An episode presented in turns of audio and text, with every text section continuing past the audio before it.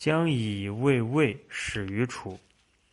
将以为魏国出使到楚国，对楚王说：“我刚到楚国境内，听说楚国有一种习俗，不埋没别人的优点，不谈论别人的缺点，真有这样的事儿吗？”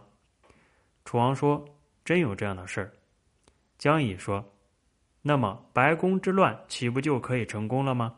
果真这样，我们的罪过就可以免掉了。”楚王说。这是什么意思呢？姜乙说：“周侯出任楚相时，极端尊贵，独断专行。